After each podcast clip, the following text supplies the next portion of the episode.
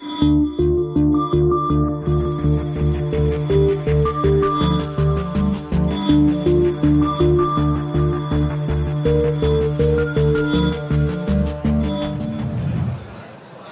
ganz herzlich willkommen. Äh, die Heise Show IFA 2014. Mein Name ist Philipp Banse. Auch in diesem Jahr sind wir wieder am Start, am Heise Stand. Diesmal in der Halle 17. Sven Hansen ist mit dabei von der Hallo. CT. Moin, moin. Hi. Für dich ist eigentlich fast schon Halbzeit, ne? Äh, ja, So doch. vielen Äh, Weil hier? für die Presse, das drängelt sich doch ziemlich am Anfang und danach duddelt das so langsam aus und das stimmt schon, ja. Halbzeit So. kann man sagen. Na, also für uns geht's jetzt aber los. Wir senden hier jeden Tag 16 Uhr. Äh, Heute ist Freitag. Wir hören auf am Mittwoch. Also jeden Tag 16 Uhr versuchen wir so ein bisschen zusammenzukehren, was wir auf der IFA hier gesehen und gefunden haben. Und äh, wir haben heute drei Themen. Einmal geht's um Tablets. Es geht um Hausautomation, Heimautomation, äh, Kaffeemaschinen, die man mit dem Tablet bedienen kann. Und als erstes kümmern wir uns aber, ich habe das mal so intern hier bei mir auf dem Skript überschrieben, um das Ende der HiFi-Anlage. So, ganz Ja. herzlich willkommen, Fiete Schillmüller von Sonos, äh, haben wir uns hier an, an, an Stand gelotst. Ähm, ja, weil wir mal darüber reden wollen, äh, wie, wie es eigentlich sich so mit der Musikpräsentation zu Hause verhält. Früher war es so, ja, man kauft sich halt eine HiFi-Anlage, stellt die dahin, man hat zwei Boxen links und rechts, schiebt seine CD, Schallplatte, wie auch immer rein. Irgendwann fängt man an, so fängt man an, sein Telefon mit dem Kabel da irgendwie ranzudotzen, damit dann auch die Musik in die HiFi-Anlage geht. Mittlerweile ist das so zerfallen. Ja, es gibt viele Boxen, in jedem Zimmer steht irgendwas, man hat sein Telefon, man hat sein Tablet, man hat Streaming, man hat CDs immer noch viel.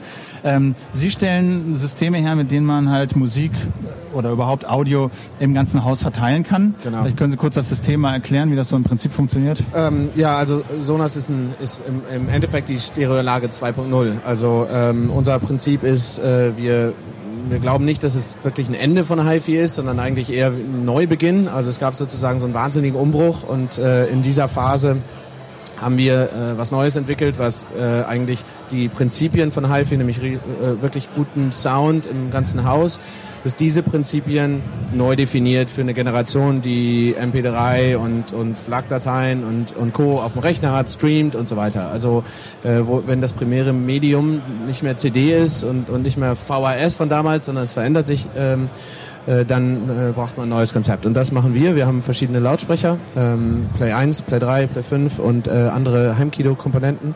Ähm, und die kann ich mir aufstellen, wo ich Musik will und kann dann über mein Smartphone das Ganze bedienen. Kann von da dann also auswählen, ich möchte jetzt hier in der Küche äh, eine Spotify-Playliste abspielen zum Beispiel und im äh, Wohnzimmer einen Radiosender und kann dann aber eben auch viele andere Sachen machen, nämlich äh, die gleiche Musik in mehreren Räumen hören oder allerhand Kombinationen. Also es ist im Endeffekt äh, ein smarter Lautsprecher, den wir entwickelt haben. Wir machen das jetzt schon seit zehn Jahren und äh, ja, äh, hat sich ganz gut entwickelt, wenn man das hier auf der IFA sieht. Was mich mal interessieren würde, ist, Sie machen das jetzt seit zehn Jahren und äh, bewegen sich quasi, haben Ihre Kundschaft. Was haben Sie für Erkenntnisse über das Nutzerverhalten? Wie nutzen die Leute zu Hause Musik, Audio? Ja? Machen die 5.1? Haben die alle 20 Lautsprecher? Haben die alle CDs oder nutzen die Streaming? Was sind so die Verhaltensmuster von den Ja, Leuten?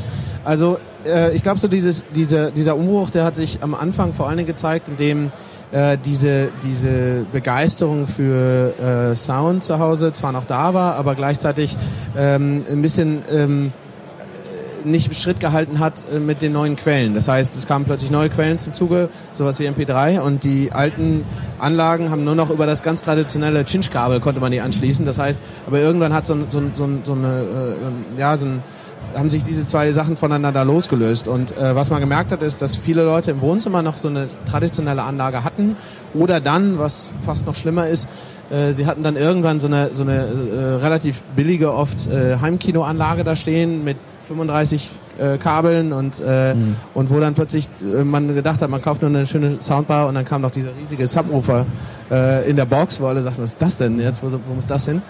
Ähm, das heißt, es gab relativ viele Konzepte, die nicht zusammenpassten. Ähm, wir sehen, äh, dass sozusagen diese neuen Quellen eigentlich nach und nach äh, übernehmen. Also ähm, ich gehöre zu einer Generation, die schon zehn Jahre keine CDs mehr gekauft hat, wohingegen jetzt eine Generation groß wird, die noch nie eine CD gekauft hat ähm, und, äh, Und, für Eltern die geschenkt bekommen hat. oder geschenkt bekommen hat und dann so, Hä, was mache ich denn jetzt damit? Passt ja nicht mehr, mehr in meinen Computer rein. Ähm, das heißt, äh, diese, diese neuen Quellen erfordern völlig neue Konzepte.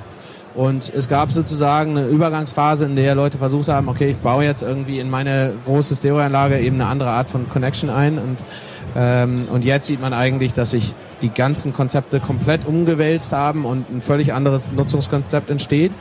Und jetzt aber wieder Sound an Bedeutung gewinnt. Also jetzt, nachdem äh, Streaming äh, durch so eine Phase gegangen ist, wo es relativ geringe Bandbreiten hatte, kommen jetzt eben wieder äh, neue Modelle mit Flux Streaming und so weiter kann man auch sehr schön sehen an, an der HiFi-Community und wie die sich da quasi orientiert hat über die Jahre, weil es dann auch eine Zeit gab, wo, wo MP3 halt auch mit spitzen Fingern nicht angefasst wurde eigentlich.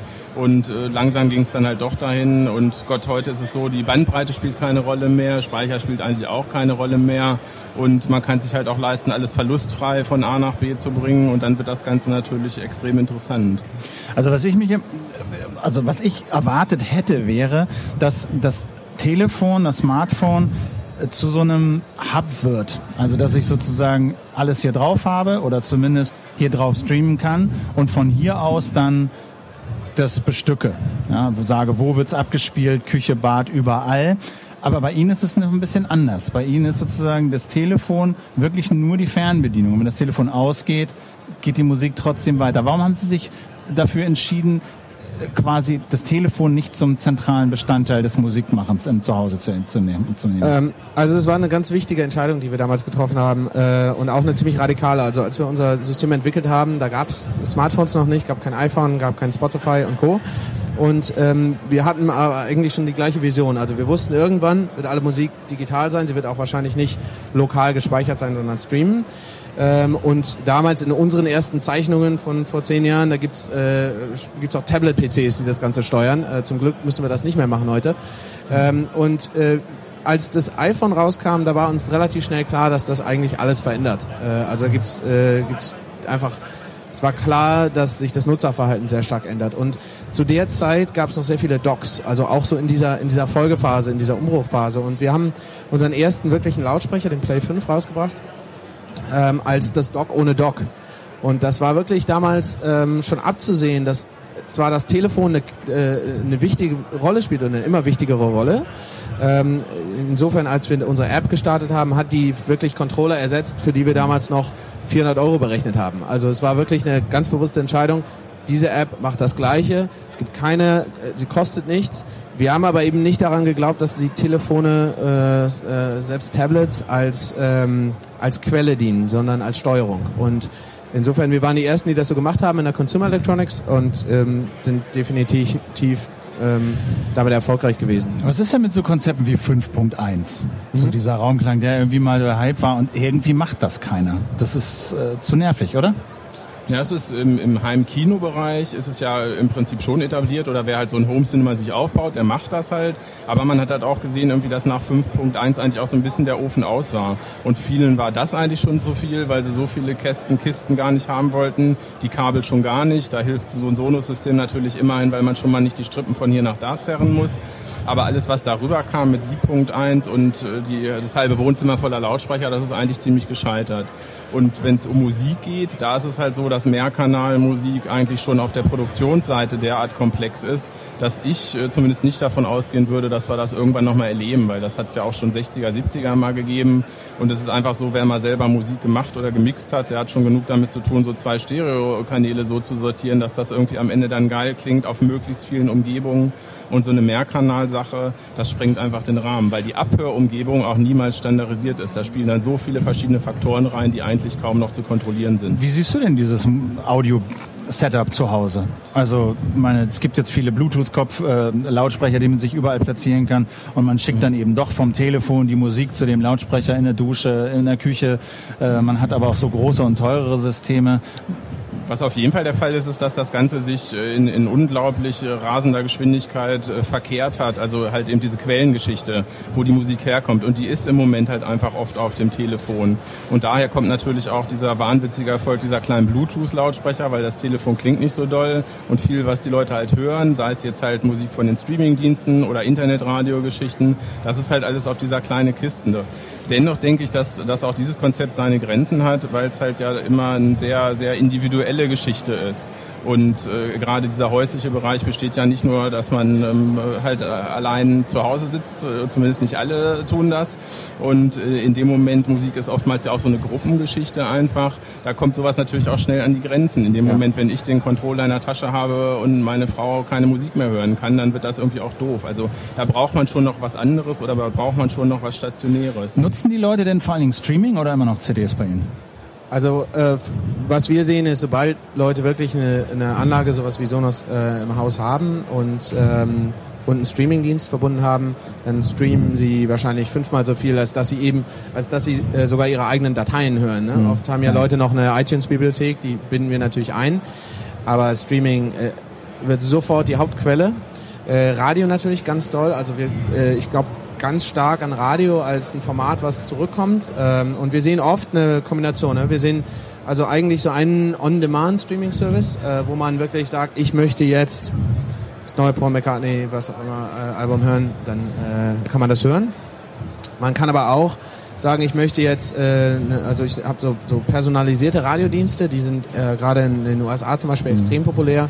Last.fm äh, hier in Europa ist, äh, ist ja leider ähm, funktioniert so nicht mehr, aber ähm, wir haben, da, ich glaube, dieses Konzept wird noch weiter funktionieren und wir sehen zum Beispiel bei anderen Services wie Google Play Music, die haben das mit eingebaut und das äh, ist auch was, was Leute großartig finden, weil eben äh, es gibt einerseits so dieses aktive Hören, wo man sagt, ich möchte jetzt ein Album durchhören oder ich möchte eine Playlist hören und konzentriere mich drauf. Und dann gibt's dieses, ähm, dieses, dieses äh, beiläufige Back, Hören, genau. äh, was eben sehr viel stärker von Radio und von, von äh, personalisierten, algorithmusbasierten äh, Sachen gesteuert wird. Und dann gibt's natürlich immer noch so diese einzelnen Sachen, die man dann noch hat. Ne? Also ich habe jetzt noch irgendwie das eine Album, mit dem ich viel verbinde, mhm. weil ich noch Dateien habe. Und da, auch dafür gibt es inzwischen gute äh, Konzepte. Wir haben natürlich, wir binden selber jetzt zum Beispiel NAS-Laufwerke mit ein. Ähm, aber oft verschwindet sowas auch inzwischen in der Cloud. Also mhm. Google zum Beispiel bietet das mit an, Amazon, äh, die wir auch alle mhm. unterstützen, wo man dann einfach die Dateien wieder auch streamt, mhm. die man selber schon besitzt. Google halt auch kostenlos mit bis zu 20.000 genau. Dateien und das ist im Prinzip für den Normalbenutzer auch vollkommen ausreichend. Ja. Herr Schimmer, Vielen Dank fürs Kommen. Sehr gerne. Vielen Dank. Äh, alles Gute noch, schöne IFA. Vielen Dank. Na, und äh, pass auf die Ohren auf. ja? Alles klar. Vielen Dank. Das Mikro müssen Sie hier lassen. Das brauchen wir noch und kostet viel Geld. So, äh, alles klar. Vielen Dank fürs Kommen. Äh, ich darf für die nächsten Kandidaten aufs, äh, auf die Bühne bitten. Vielen Dank. Wir kümmern uns jetzt um äh, Hausautomation. Das ist auch irgendwie ein Riesenthema. Alex, kommt ruhig zu zweit drauf. Ähm, ich werde zusammenrücken. Genau, wir kuscheln uns hier alle um den Tisch. Wir haben das vorher nicht geprobt, aber ihr werdet euren äh, Tisch finden. Genau, wir kümmern uns um Hausautomation. Das ist auch war immer schon eigentlich Thema auf der IFA, wird jetzt aber immer größer und wir haben äh, Lars Felber hier von Elgato, ganz herzlich willkommen.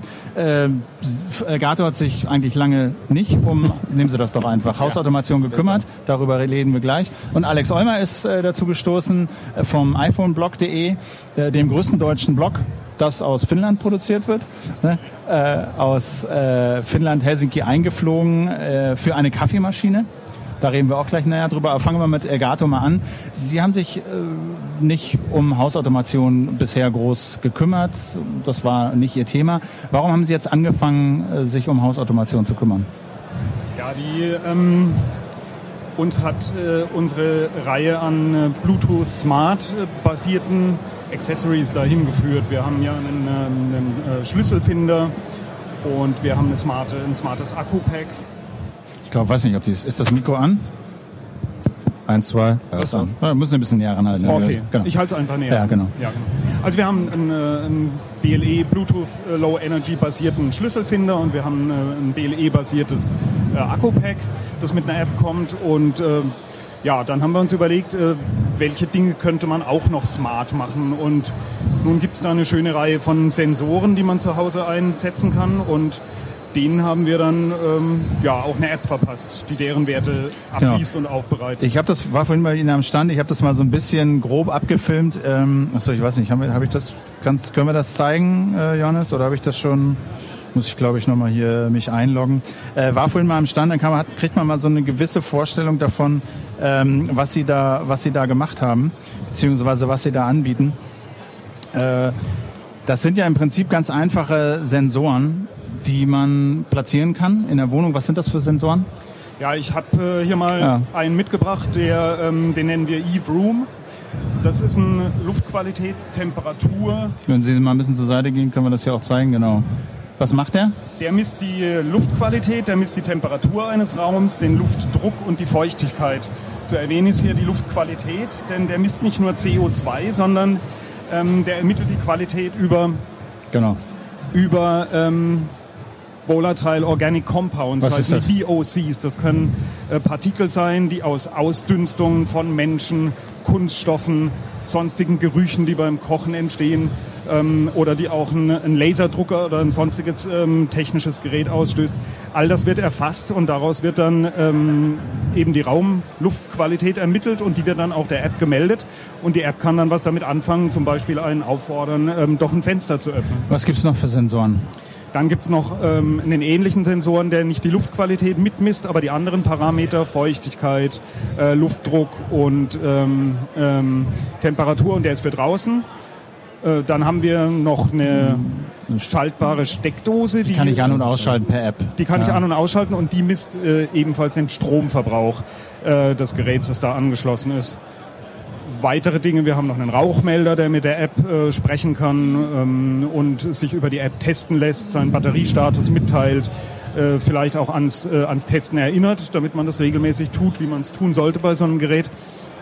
Und es gibt noch einen Wasserdurchflussmesser, den man zwischen Duschkopf und Duschschlauch schraubt und äh, da liest man dann ab, welche Temperatur fließt da gerade durch und äh, wie viele Liter habe ich jetzt gerade verbraucht. Jetzt sammeln ja diese ganzen Dinger Daten äh, und schicken die per Bluetooth Low Energy, was schön ist, weil eben Low Energy und wenig verbraucht und eben nicht übers WLAN funktioniert, sondern die Geräte, diese Dinger können direkt kommunizieren mit der Basisstation für die Heimautomation.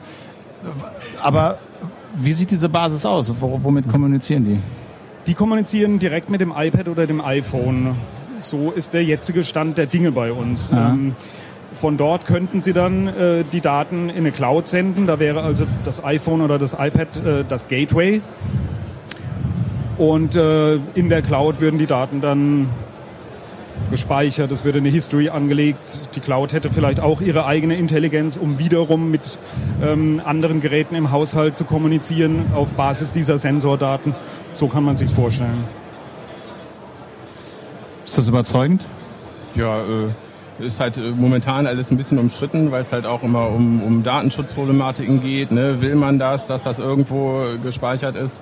Aber es ist natürlich am Ende des Tages immer so, dass man sich auch ein bisschen entscheiden muss. Äh, man hat halt einen Komfortgewinn auf der einen Seite und dafür gibt man natürlich auch immer wieder ein Stückchen Preis. Und was ich natürlich da davon dann gewinne, ist, dass die Sachen in der Cloud sind und ich dann halt von jeder äh, Stelle aus immer gucken kann, wie es denn zu Hause so aussieht. Jetzt heißt das Ganze ja Automation, also so zumindest der Über, die Überschrift Überschrift immer dafür.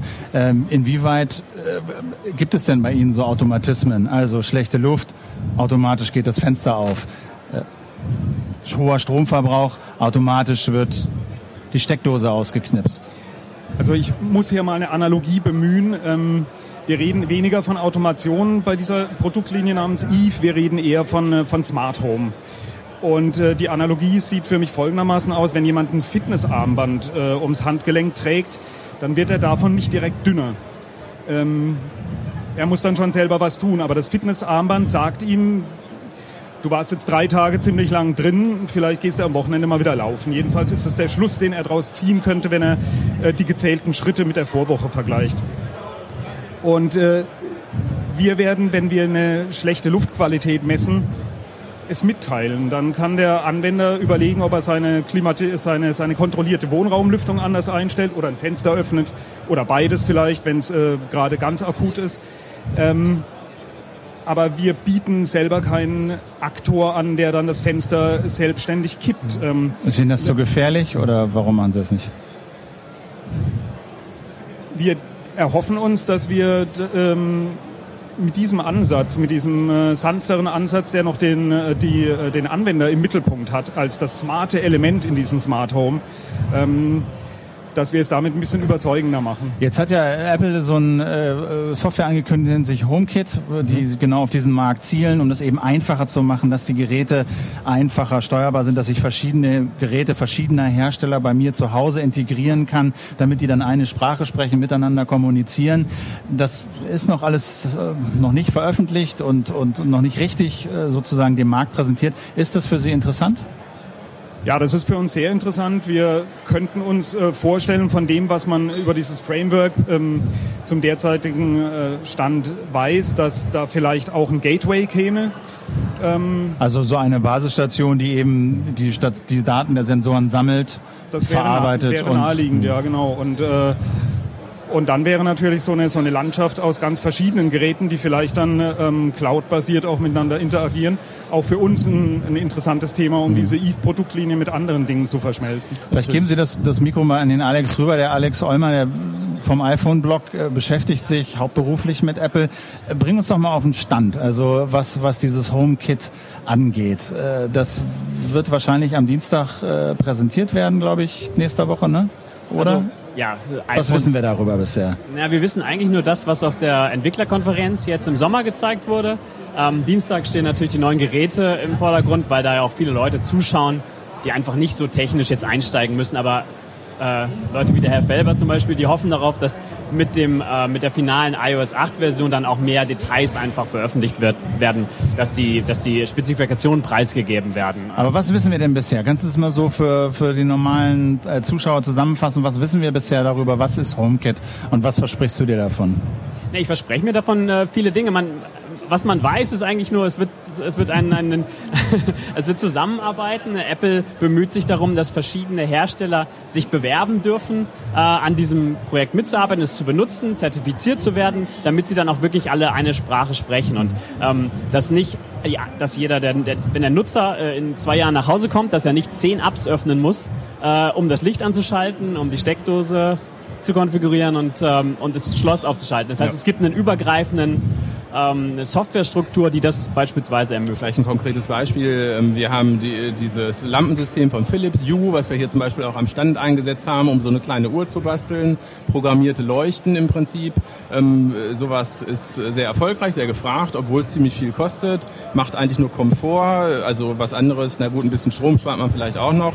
Bisher ist das halt äh, zwar mit einer App steuerbar, aber eben weitestgehend nur über die Philips-App oder über einige alternative Apps. HomeKit würde es eben ermöglichen, dass diese Ressource im Prinzip über das Betriebssystem selber zur Verfügung gestellt würde, sodass jeder, der dafür eine App strickt, dann auch direkt darauf zugreifen könnte. Man könnte also beliebige Sensoren, Aktoren eigentlich miteinander knüpfen und vielleicht was Cleveres daraus machen. Also, also dass ich zum Beispiel diese Elgato-Produkte habe, drei, vier davon. Und jemand und anders macht das Fenster auf oder die Garage auf. Sowas könnte passieren, ja. und ich habe diese Hue-App und die oder diese Hue-Technik und die unterstützt auch HomeKit und ich könnte sie quasi alle mit einer App steuern. Genau. Ist das die Idee? Wenn schlechte Luft ist, werden die Lichter rot oder sowas. Äh, also alle solche Sachen sind dann möglich. Was heute nur über Umwege geht oder recht kompliziert ist, wäre dann halt auf einen Schlag möglich. Machst du Home-Automation zu Hause? Irgendwie sowas von diesen Sachen?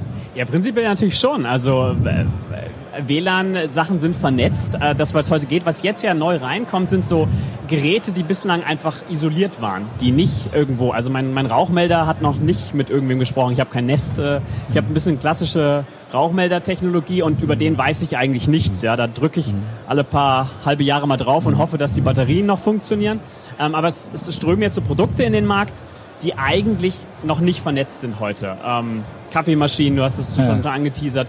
Und äh, mein, mein Haus ist, glaube ich, schon vernetzt, aber noch nicht mit diesen ähm, ja, landläufigen Dingen, von denen man das erstmal nicht. Also ich habe auch zum Beispiel keine Lichtautomatation. Mhm. Also ich würde damit jetzt mal anfangen wollen ähm, HomeKit ist natürlich da eventuell eine spannende, eine spannende Geschichte. Aber ich, ich finde dieses Argument ganz bedenkenswert, was Sie sagen, weil mit Home-Automation verbindet man ja in der Regel häufig eben, dass irgendwas automatisch passiert. Ich mhm. komme in den Raum, irgendwas detektiert, dass ich da bin, Licht geht an, wird gedimmt, Garagentor geht zu.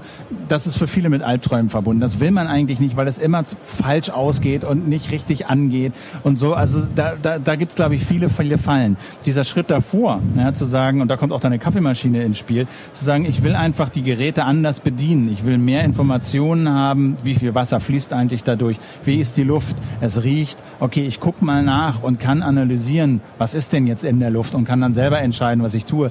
Das finde ich schon, sagen wir mal, zumindest nicht mehr so abschreckend. Zumindest der erste Schritt, ja. dass man erstmal sein Haus versteht. So ein bisschen transparent es, macht. Um so, es dann ne? eventuell äh, zu automatisieren. Also ja. zuerst muss man erstmal wissen, was so an, an Wasser durchläuft durch meine Dusche oder. Ich glaube, das sind im Prinzip auch genau die Produkte, die diesen Markt so ein bisschen wieder aufgeknackt haben, einfach weil sie so eingeschränkt oder teilvernetzt eigentlich nur sind und eigentlich in einem sehr begrenzten Feld arbeiten, weil es für die Leute noch überschaubar ist. Weil so, wenn alles mit 20, äh, 50 Sensoren, Aktoren schon vollgekloppt ist, dann wird einem schnell auch mal mulmig. Während so ein Gerät wie die Netatmo ist eigentlich eine bisschen bessere Wetterstation. Was ist Netatmo? Netatmo ist im Prinzip auch so ein ähnliches Gerät, was halt innen misst, Mist, Außenmist, was ich halt auch schon so von früher kenne, eben nicht nur Temperatur, sondern ein bisschen mehr, aber was dann eben mit einer Rückkopplung in mein Netzwerk auch Daten archiviert und über so eine nette App wunderschön darstellt und auch übers Internet verfügbar macht in der Cloud. Und das ist ein Produkt, das äh, kostet äh, nicht wenig, aber es sieht schick aus und viele Leute stellen sich das trotzdem hin, obwohl es in Anführungsstrichen nur Komfort ist. Und ich glaube, das ist schon die Schiene, wie, wie die Leute da halt auch einfach ein bisschen rankommen und auch aus meiner Sicht mit der Grund, weshalb eigentlich diese Smart Home Sachen äh, so momentan auch am Hochkochen sind, weil äh, im Ernst äh, gegeben hat das ja alles schon vorher. Also Jalousien konnte man auch schon vorher hoch und runter fahren lassen, Licht anmachen auch. Ähm, aber es sind eben diese kleinen, feinen Sachen, die einfach da ein bisschen Lust auf mehr machen. Was ist dein Eindruck? Warum kommt das jetzt so hoch? Warum wird das so attraktiv?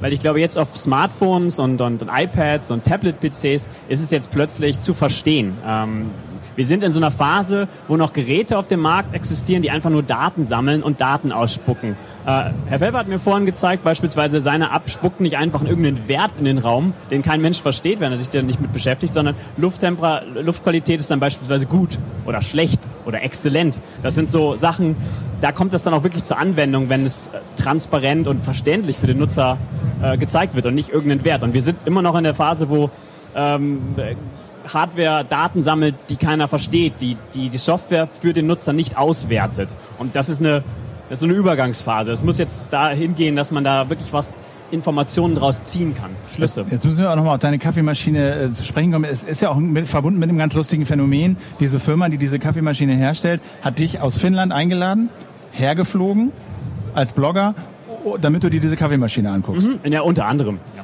Aber die Kaffeemaschine war schon natürlich irgendwie, die hat mich interessiert. Der Lockvogel.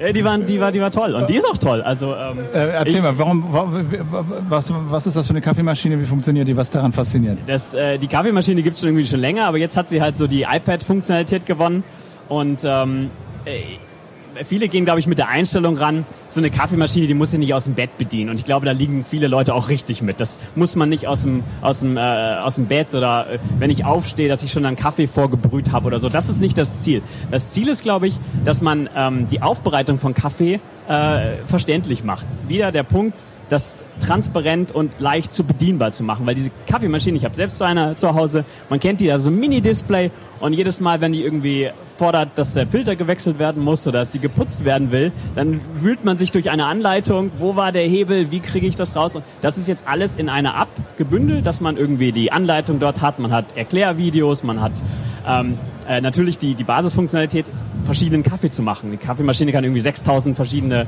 äh, Kombinationen ausprobieren. Da kann man halt seine Favoriten anlegen, abspeichern und dann auf Knopfdruck äh, erzeugen wieder. Also wenn mir eine Bohne speziell gut schmeckt, die als Espresso irgendwie dann durchgewurschtelt wurde, dann finde ich die wieder. Das ist nicht mehr Glück. Also es, es wird halt, ähm, genau, es ist nicht mehr, nicht mehr hat sie Zufall. Eigentlich, hat sie eigentlich Stationstasten am Gerät? Weil das wäre ja schon wichtig, wenn man mal einen Kaffee gefunden hat, dass der wenigstens auf eins liegt. Weil jedes Mal nach dem blöden iPad-Kram würde ich nun auch nicht wollen. Ja, ja, das ist, äh, das habe ich auch gefragt, also äh, so in Planung, weil ich meine, äh, ist in Planung, oder? Man muss auch, also für die App ist das in Planung, dass ja, du auch eine Hardware-Taste Kaffee, Kaffee, äh, sorry, aber das iPad ist gerade alle, also äh, fällt gerade aus. Geht gerade nicht. Und äh, auch nebenbei bei der großen äh, Philips Pressekonferenz wurde das ja auch wunderschön präsentiert. Es klappte auch, aber nur der Teil mit der App. Der Kaffee kam nicht aus der Maschine. ich will es nochmal sagen. Es die, wurde die, dann schnell zum nächsten Produkt übergeschwenkt. Die Kollegen waren ein bisschen erbost, weil äh, natürlich die Bluetooth-Verbindung nicht schnell genug aufgebaut wurde und dann äh, man hat uns das dann äh, danach erzählt. Na, immerhin schoss er nicht noch eine halbe Stunde später raus oder dass die Maschine noch raucht oder so. Insofern Okay. war es Aber die Idee von, von, von, von HomeKit ist dann, dass diese Kaffeemaschine zum Beispiel mit Oh. äh, anderen äh, Geräten kommunizieren kann. Ja, die Kaffeemaschine, ich stelle mir das, also ich, ich bin gespannt auf Ja. kreative Anwendungsfälle, ja, aber, äh, aber natürlich, also wenn, wenn du nicht mehr ähm, die App-Partner untereinander kommunizieren lassen musst und dass die gewisse Frameworks in ihre App äh, schreiben, dass sie irgendwie miteinander funktionieren, sondern dass es da eine übergeordnete Stelle gibt, äh, ist, glaube ich, so äh, schon die Idealvorstellung. Weil wir haben das gesehen bei Lösungen aus der Vergangenheit. Immer arbeiten irgendwie Apps zusammen, aber die sprechen sich ab und dann äh, also das ist eine, eine sehr individuelle ähm, äh, Kommunikation und jetzt wird das dann hoffentlich ähm, ein bisschen übergefasst Schauen wir mal. angegangen. Details dann am Dienstag, Dienstag. wahrscheinlich. Da Ne? wird's spannend, auf jeden Fall. Okay. Alex, Lars Felber, ganz herzlichen Dank für die Zeit. Danke. Vielen Dank. Schöne Zeit noch auf der äh, IFA. iPhoneblog.de ist die Adresse. Äh, gerade die Firma. Äh, genau. Gibt's dann schon im Laden oder noch nicht im Laden? Kommt noch. Ja, okay, kommt noch. Äh, wann? Mittwoch. Mittwoch. Nein. Okay, vielen Dank fürs Kommen. Äh, wir machen weiter mit dem nächsten Thema. Äh, Tablets in äh, eher so äh, Schnittchenbrettgröße. Genau. Äh, Jörg Wittgen, ganz herzlich willkommen. Hallo. Ähm, Wo haben wir was hast du, wir haben das hier unter den Tisch wir haben das hier eingesteckt So, ich mach das mal, ich tausche das mal dieses Oldschool-Teil, das schiebe ich da mal drunter. Oho. Äh, und äh, ja, das sieht jetzt, das ist das auch äh, sieht aber aus wie ein präsentabel oder das sieht aber aus wie ein Das normales ist, äh, Notebook, oder? Genau, ja, das ist ähm, 11 Zoll, da hat man vor kurzem noch gar nicht so viel Power untergekriegt. Nur mit einem Und dicken wir sehen Display. jetzt, genau, wir sehen jetzt äh, mehrere Neuigkeiten. Intel stellt gleich einen Prozessor vor. Guck mal, du kannst es hier, äh, warte, ich, wir präsentieren das hier mal in dieser schönen Kamera. Also hier ist es auch noch gar nicht drin, jetzt ist neu. So, guck mal, das ist, keine 11 Zoll Kamera, verstehst ist du? kein- genau, da passt kein nur- 11 Zoll gedreht drauf. nur kleine Geräte zeigen. Hatten wir ja auch gesagt. Oder Bis ein 5 Zoll. Heute Okay, Genau, das ist heute ein 11 Zoll Zoll. Notebook. Ich glaube, das können sich die Leute Das auch vorstellen. 11 Zoll Was ist das Besondere jetzt daran? Ähm, an diesem ist noch gar nicht so richtig viel Besonderes, beziehungsweise das ist jetzt auch ein neues. Acer hat uns das zur Verfügung gestellt. Ähm, es ist eins von den sogenannten Convertible Notebooks Kannst du oder auch nach da einmal Two-in-One. zeigen zur Not. Irgendwie. Oder nach dahin, Auch eine ja. totale. Genau, dann passt doch Sieht man da ein bisschen mehr Ja, vielleicht. ja, klar, das Convertible wird man auf jeden Fall sehen. Jetzt Genau. weiß ich auch, warum das Mhm. Display so dick ist. Genau, man kann es nämlich abnehmen. Ah, guck mal, und jetzt es haben wir es steckt hier, alles jetzt haben wir es hier in anderen Ausschnitt. So, Ah, jetzt so haben ist wir hier einen Zoom. genau, ja. Das ist auch Und hier eine steckt die- IFA-Erfindung. Die ganze Technik steckt jetzt im Tablet drin. Im Deckel Ähm, sozusagen. Im Deckel, Ah, genau. okay. Das ist an sich jetzt auch schon eine Geschichte, die wir schon länger haben. Ähm, bisher, das sieht man noch ganz gut an dem Gerät, hat man das Problem, entweder ist es so schön klein wie ein iPad, die hatten wir eben auch gesehen, Mhm. man kann aber dann nicht alles damit machen. Oder sie haben mindestens diese 11 oder eher 13 Zoll Größe, dann sind sie so schnell wie Notebooks, sodass man auch richtig ordentlich mit denen arbeiten kann. Das Kompromissgerät gibt es noch nicht. Ähm, sobald man äh, mit Intel-Prozessoren, also mit Windows-Prozessoren, ein kleineres Tablet bauen will, landet man ungefähr bei der 8 Zoll Größe. Und das ist quasi auch schon eine Neuigkeit, die hier jetzt erstmal rauskommt. 8 Zoll Tablets mit Windows für um die 150 Euro. Aber die sind eigentlich zum vernünftigen Arbeiten viel zu langsam. Da stecken diese Atom-Prozessoren drin. Ähm, das hatte man in den Netbooks vor ein paar Jahren und das hat eigentlich für nichts so richtig gereicht. Nee, man erinnert sich. Man erinnert Jeder sich, hatte genau. eins. Und ta- äh, aber die sind zu langsam, sagst du. Die sind zum Ja. richtigen Arbeiten zu langsam. Dann Also immerhin, die Atom-Prozessoren sind schneller geworden. Das sind jetzt auch vier Kerner und die haben auch mal so um die zwei Gigahertz. Ja, aber um sich das Ultrabook oder richtig so einen Desktop-Rechner zu ersetzen, reicht das alles immer noch nicht. Da braucht man Intels Core-Prozessoren oder von AMD irgendwie was, die leider ein bisschen abgehängt sind. Und bisher war man eben auf solche Formfaktoren angewiesen. Das zählt dann schon mit, mit Core-Prozessor zu den dünnen. Ähm, obwohl hier steckt jetzt auch noch ein Atom drin. Die Core-Version gibt es noch nicht. Und Intel stellt jetzt Prozessoren vor, damit wir diese Dinger in noch etwas dünner hinkriegen, in noch etwas größer und dann die Leistungsfähigkeit, die wir von echten Notebooks gewöhnt sind. Sodass man dann mit irgendwas in der iPad-Größe, 800 Gramm, irgendwie keinen Zentimeter dick, ordentlich arbeiten können. Aber Dann wird es warum, wenn ich jetzt die Wahl habe, ich kaufe mir so ein, die will, will mir so ein großes Tablet kaufen. Warum sollte ich äh, zu dem greifen und nicht zu einem iPad Air? wenn man Windows-Anwendungen laufen lassen Ja. will. Natürlich, mit dem iPad Air geht immer mehr. Aber es sieht ja immer noch so aus, wenn man auf seinem Desktop-PC einen Workflow einen etablierten hat und will das auf dem Tablet Will machen, unterwegs dann muss man halt eben gucken, so. gibt es die App, gibt es was anderes, geht es nicht, wie kriege ich meine Dateien hin und her. Und zumindest in der Theorie wäre es ja viel einfacher, man schnappt sich den Desktop und zack, hat alles irgendwie in Portabel dabei. Und funktioniert das denn mit dem? das wird dann wahrscheinlich schon funktionieren. Wir haben ein anderes Problem, was nämlich der Prozessor gar nicht lösen kann, und das ist die Displaygröße. Das große Problem ist, ähm, auch, auch auf dem 8-Zoll-Gerät, selbst wenn das jetzt schnell genug wäre für alles, arbeiten kann man damit nicht, sondern man muss es auf jeden Fall irgendwie in eine Tastatur stecken. Ähm, und dann ist die Displayfläche zu klein. Um mit Windows vernünftig zu arbeiten, gerade mit Desktop-Anwendungen, irgendwie Photoshop oder sowas, will man eigentlich mindestens 13 Zoll haben. Und ein 13 Zoll Tablet ist einfach momentan noch schwer. Mit einem guten Prozessor kriegt man es jetzt vielleicht auf ein Kilo, aber man hat immer noch etwas so in dieser Größe äh, dabei und da wird man sehen, ob sich das überhaupt lohnt quasi. Also so ein Ding in etwas in, in, doppelt so dick oder in, in, in halb so dick und in viel viel leichter ist schon mal ein Schritt in die richtige Richtung. Aber ob es reicht, um wirklich mit dem Tablet alles zu machen, hängt dann eher immer noch am Formfaktor und nicht mehr so sehr am Prozessor. Ja, sieht ein bisschen noch so aus, als ob der alte Desktop-PC dann doch noch ein bisschen in der Ecke rumsteht, weil meistens hat man ihn noch nicht so ganz entsorgt, wird vielleicht einmal im halben Jahr angemacht, mit vielen Updates. Dann. Aber gibt es denn da wirklich Erkenntnisse jetzt schon? Ich meine, das Betriebssystem ist jetzt ja auch nicht mehr so ganz äh, nagelneu. Wie das funktioniert, diese, diese Zusammenarbeit, dieser Workflow vom PC rüber auf das, auf das Windows-Tablet? Den Workflow bräuchte man dann ja theoretisch gar nicht mehr. In der Tat, Okay. So ist zumindest die Theorie. Ob die Leute das wirklich machen, es gibt immer noch ein paar Vorteile. Wenn man, was weiß ich, äh, in etwas exotischen Programmen sich eine, eine Präsentation zusammenbaut oder wenn man irgendwelche besonderen Features nutzt, äh, kann man dann mit den Windows-Tablets immer noch etwas schneller vorankommen. Einfach mit dem USB-Stick notfalls, irgendwie auf ganz alte Techniken kann man zugreifen, um seine Daten zu überspielen und zu synchronisieren. Dann funktioniert das immer noch besser als mit allen Android- und, und Apple-Tablets. Man kann Na, auch ganz alte Techniken, also hier die Pressemitteilung. ja gut, viele haben schon Links oder so, das stimmt, aber USB-Stick ist eigentlich immer noch irgendwie das noch Gängige, was man in der Hand Aber es gibt doch schon Windows-Tablets.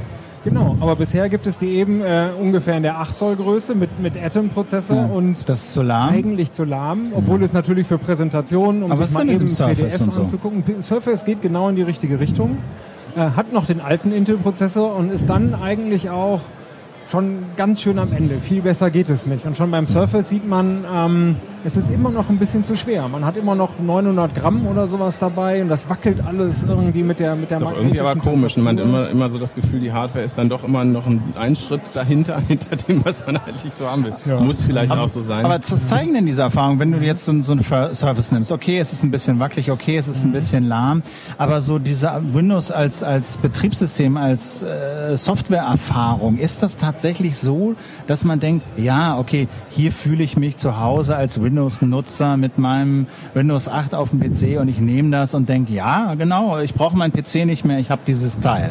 Jein. Das Ganze hat zwei Aspekte. Einmal muss man in der Tat bei den Windows-Anwendungen sich immer noch einschränken. Irgendwie Display zu klein, Maus gerade nicht dabei oder Festplatte zu klein, jetzt passt doch nicht alles drauf. Und andererseits, wenn man es dann als Tablet benutzt, ist man auch wieder eingeschränkt. Man hat sich, man hat viel weniger App Apps als bei Android oder bei iOS. Äh, Es geht alles dann doch nicht so flüssig. Man landet wieder in der Desktop-Oberfläche, die man mit dem Finger nicht bedienen will. Und das ist vielleicht so die nächste Einschränkung der Windows-Tablets.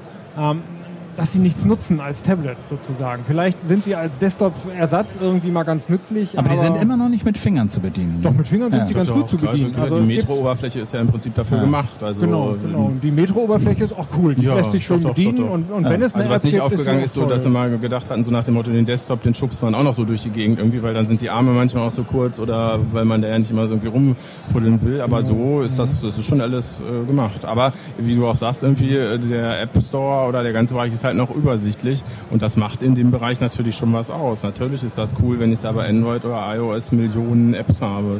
Klar, Genau. ich finde immer das Passende. Und es wird langsam besser mit den Windows-Apps äh, für die Metro-Oberfläche. Aber sie hinken noch deutlich hinterher. Also wenn man es cool haben will, ist eigentlich die ist schönste bei allen Kombination. Entwicklern ist es halt auf der Prioritätenliste immer unten. Bei iOS, also hat sich vielleicht sogar schon verschoben. Also inzwischen, ich glaube letztes Jahr oder erste Quartal waren glaube ich 80 Prozent Android-Devices oder so. War ich echt überrascht, ne? Also wie, wie die da wegziehen auch mit dem System, sodass so Apps auf jeden Fall für Android und iOS entwickelt werden müssen quasi, während Windows steht dann meistens noch hinten, ja, nee, haben wir, haben wir vor, machen wir mal irgendwann, gucken wir uns an. Aber unterm Strich bleibt immer noch trotz dieser, dieser neuen Entwicklung, würdest du sagen, wenn jemand ein Tablet kaufen will und ähm, sagen wir mal jetzt keine Spezialbedürfnisse hat, weil unbedingt eine ganz exotische Windows-Anwendung laufen muss auf diesem Gerät, was er kauft, würde man schon noch zu iOS oder Android-Tablets raten? Schon.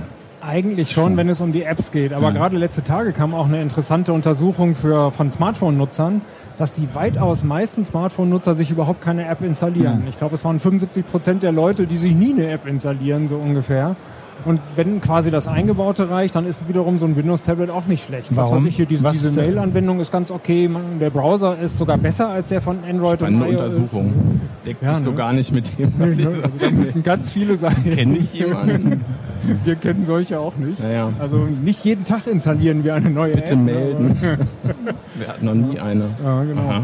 Und dann, also wenn man nur quasi die, die eingebaute Leistung oder die eingebauten Apps äh, nutzt, sind eigentlich dann auch wieder alle drei Plattformen ziemlich ähnlich im Großen und Ist, Ganzen. ja, klar, es gibt halt die Standard-Apps, die sind natürlich auch in den Windows Phone oder auch in den Metro-Klamotten natürlich auch Ja. drin, stimmt schon. Und es ist ja nicht kein Zufall auch, dass auch diese Windows Phone-Geschichten doch äh, relativ und ich glaube auch überraschend, das ist ja eu euer Bereich, auch überraschend erfolgreich dann doch sind. Nette Oberfläche, das Wichtigste Genau. hat man dabei. Genau, Aber die Leute, die es machen, sind zufrieden. Es sind immer noch nicht so richtig viele, immer noch Aber was mich 5%. interessiert, ich meine, was, was spricht denn dafür? Also die Leute, die jetzt einfach sagen, okay, ich habe ein, hab ein Telefon äh, und ich will mir so ein Tablet kaufen. So, da ist der, der, der die, Öff- die klar, das Offensichtliche wäre, was von Apple zu nehmen. Äh, aber was tr- sollte, könnte die denn dazu bewegen, zu sagen, ähm, ich nehme was von Windows? Gute Frage. Also es nützt Ist der Preis, sind die billig? Noch, noch nicht so richtig. Also es kommt, äh, es fängt jetzt gerade so der Preiskampf an. Es kommen jetzt die ersten 8 Zoll Tablets mit Windows, die deutlich unter 200 Euro liegen und die dann auch mit den 7, 8 Zollern äh, mit Android konkurrieren. Also da gibt es auch schon unter 200 richtig spannende Geräte. Also da, in der Tat, wenn man so viel Geld nur ausgeben will, wird es spannend. Wenn Ja, man auch- irgendwie die 500 Euro für iPads über hat, landet man auch in einer anderen Klasse von Tablets. Da hat man dann wieder bessere Displays und sowas. Aber tatsächlich, um Windows zu benutzen, muss man schon irgendeine spezielle Anwendung haben. Vielleicht dann was wirklich man in dem Moment, wo ich ein Notebook auch wirklich in Rente schicken kann oder so. Ne? Also wenn ich echt sagen kann, okay, nee, mit dem komme ich so zurecht, irgendwie, dann kann ich das alte Notebook. Genau, dann wenn man nicht, was ne? nur noch einmal im Jahr ein Windows für die Steuererklärung braucht, das kriegt man auch mit einem 8 Zöller irgendwie hin und einer Oh Gott. grottigen Bluetooth-Tastatur oder der gammeligen Maus. Das Aber es ist noch ein Nischending und so richtig, siehst du eine Zukunft dafür? Hängt, schwer. Das Ja. hängt sehr von den Apps ab. Ich hätte vor ein paar Jahren hätte ich noch gesagt, auf jeden Fall, weil alles Produktive nur auf Windows lief. Mittlerweile, gerade durch den Boom des iPads, ist es so, dass ganz viele ihren Workflow überlegen und irgendwie sagen, Windows brauche ich gar nicht mehr. Oder wo andererseits immer mehr coole Apps kommen von Leuten, die sozusagen mit einer Touch-Bedienung groß geworden sind. Ganz viele Konzepte lassen sich auf Touch nicht so ohne weiteres übertragen, sondern man muss ganz neu anfangen zu überlegen. Wir haben jetzt hier so ein Photoshop Mobile fürs, fürs iPad und das ist möglicherweise, und das gibt's aber auch für Windows wiederum, das war das Wichtigste irgendwie, äh, was äh, bei den, bei den Windows-Tablets vorgestellt wurde. Ähm, wenn eine neue Generation von Programmierern rankommt, die mit Touch groß geworden sind, dann werden wir für Touch ganz viele neue Apps auch kriegen. Und ob das jetzt Windows sein wird oder Android oder iOS, wissen wir auch erst in ein paar Jahren. Vielleicht kommt auch noch mal ganz wer anders. Und hast du denn, ha- wurden denn jetzt hier auf der IFA interessante neue Tablets vorgestellt? Interessante? Ähm, Intel macht jetzt gleich um 17 Uhr erst die Pressekonferenz. Vorher dürfen die alle noch gar nicht so richtig. Äh, Asus hat schon was gezeigt. Super. Also das ist so dünn. Man denkt, das kann gar nicht funktionieren. Das muss ein Trick sein. Ähm, äh, wir werden von HP haben wir was gesehen. Android-basiert oder, oder Äh, nee, Windows-basiert, ja. genau. Also Android-Tablets gibt's haufenweise welche, auch neue und Passiert schöne. da irgendwas Neues oder werden die einfach nur Das sind Details. Also jetzt gibt's schöne 8 Zöller irgendwie mit besseren Displays und statt Plastik hat man öfter mal Alu. Sind Detailverbesserungen für, für Fans durchaus wichtig. Für Neueinsteiger merken, die merken den Unterschied quasi gar nicht. Jetzt Richtung Core M ein bisschen was wird kommen. Wir haben jetzt von HP ein Tablet gesehen, 15 Zoll mit 1,8 Kilogramm.